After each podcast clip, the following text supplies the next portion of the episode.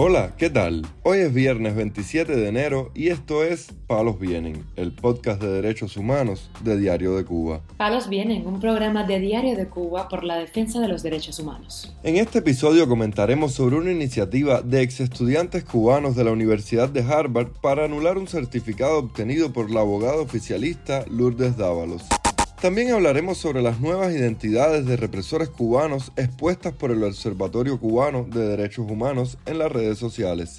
Por último, profundizaremos en el caso del periodista independiente cubano Joel Acosta Gámez, quien sigue recibiendo amenazas del régimen en su localidad de residencia, Guantánamo. Lo más relevante del día relacionado con los derechos humanos en Palos Vientos.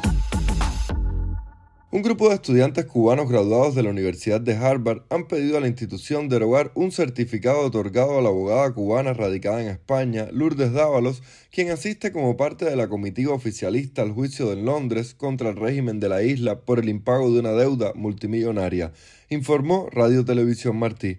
El grupo de estudiantes cubanos, agrupados en la organización Movimiento Julio 11, señaló en una carta abierta que personas como Dávalos no tienen cabida en ese centro de altos estudios que ha acogido a muchos refugiados cubanos, algunos de ellos con presos políticos en sus familias. Los estudiantes afirmaron en el texto publicado en sus redes sociales que es realmente desalentador ver la realidad del pueblo cubano en este momento y al mismo tiempo ver la total falta de remordimiento de quienes se benefician de este régimen dictatorial y anunciaron que escribirían una carta formal firmada por los estudiantes cubanos en Harvard a la Escuela de Negocios, pues alegaron que Dávalos no representa los valores fundamentales de verdad y justicia de esa universidad. Según el perfil de la abogada cubana en el sitio de internet de la firma legal española Uría Menéndez, es experta en derecho mercantil y trabaja en dicho despacho desde el año 2011.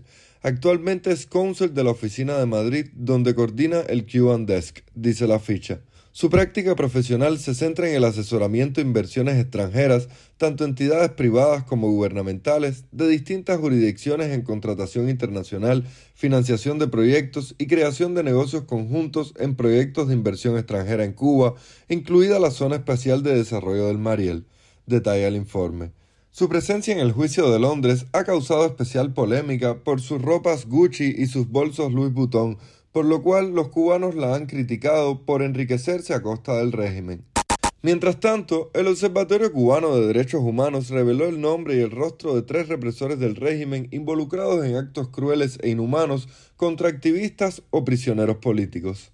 En su cuenta de Twitter, la organización con sede en Madrid, España, denunció a la capitana Amparo Álvarez, quien ha sido jefa del destacamento 22 de la prisión Kilo 9, ubicada cerca del Aeropuerto Internacional Ignacio Agramonte, en la provincia de Camagüey. El Observatorio Cubano de Derechos Humanos también identificó a Jorge Pedrosa Machado, un funcionario de orden interior en el pelotón de Daniel Primeyes, donde se desempeña como primer suboficial. La organización también denunció al primer teniente Ernesto Plácido Ibáñez, un hombre que estuvo en la prisión de Kilo 7, también en la provincia central de Cuba. A principios de este año, el Observatorio Cubano de Derechos Humanos también denunció al teniente coronel Iván Hernández, quien actualmente funge como jefe de orden interior en el órgano provincial de cárceles y prisiones. Además, llegó a laborar como jefe de la prisión de Kilo 9, ubicada en Camagüey. Palos El reportero independiente cubano Joel Acosta Gámez, colaborador de ADN Cuba y defensor de los derechos humanos en la isla, denunció este jueves haber sido citado por la Policía Nacional Revolucionaria de Baracoa, Guantánamo, como continuidad del acoso contra él por su labor contra la dictadura. El día de hoy quiero denunciar la situación por la que vengo atravesando.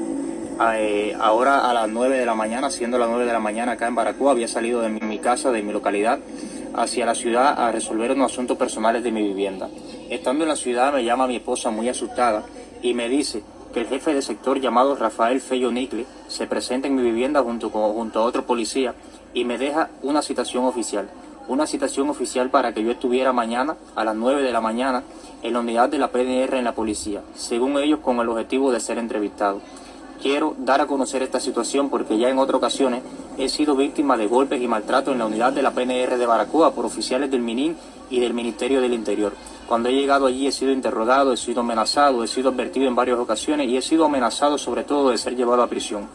Eh, quiero que el mundo sepa la situación que vengo atravesando, quiero que el mundo sepa el hostigamiento y la represión que vienen tomando en contra mía las autoridades del gobierno en Baracoa simplemente por yo ejercer este periodismo independiente, donde expongo la luz a la claridad del día eh, la, la, la, desatención que se le dan a las personas en Baracoa, la falta de fondo habitacional, donde a las personas se le da abiertamente la oportunidad de denunciar ellos mismos y en total acuerdo y común acuerdo conmigo la situación que tienen a través de largos periodos de tiempo de años y que el gobierno no atiende, que el gobierno no responde ante esta situación y que no le ayuda para nada. Es lo único que yo hago, realizar este tipo de trabajos audiovisuales para que se dé a conocer ante el mundo la situación que tienen estos pobladores de acá de Baracoa y advertir que la seguridad del Estado me ha, eh, en varias ocasiones me ha detenido y me ha amenazado con llevarme a prisión si sigo ejerciendo este tipo de labor que realizo yo como, periodismo como periodista independiente en Baracoa. Solo unos días atrás, el colaborador había denunciado amenazas por parte de agentes policiales de su localidad. Me han amenazado, me siento amenazado, pero mi decisión es firme. Seguiré haciendo mi trabajo porque sé que no cometo ningún delito, dijo entonces.